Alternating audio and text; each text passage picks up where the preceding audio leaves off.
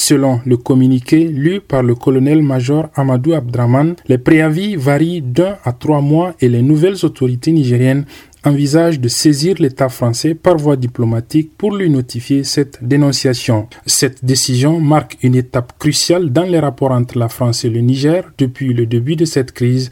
En début d'après-midi de ce 3 août, des responsables de deux médias français, RFI et France 24, se sont indignés dans une lettre commune de la suspension de leur diffusion au Niger. Cette escalade survient alors qu'une délégation de la CEDEAO séjourne au Niger pour négocier une sortie de crise née du renversement du régime du président Mohamed Bazoum. La CEDEAO, qui, à défaut d'un dénouement pacifique, a prévenu de la possibilité d'une intervention militaire.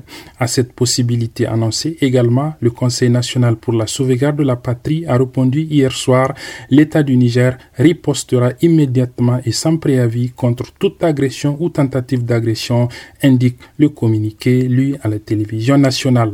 Abdullah Razak Idrissa à Niamey pour VOA Afrique.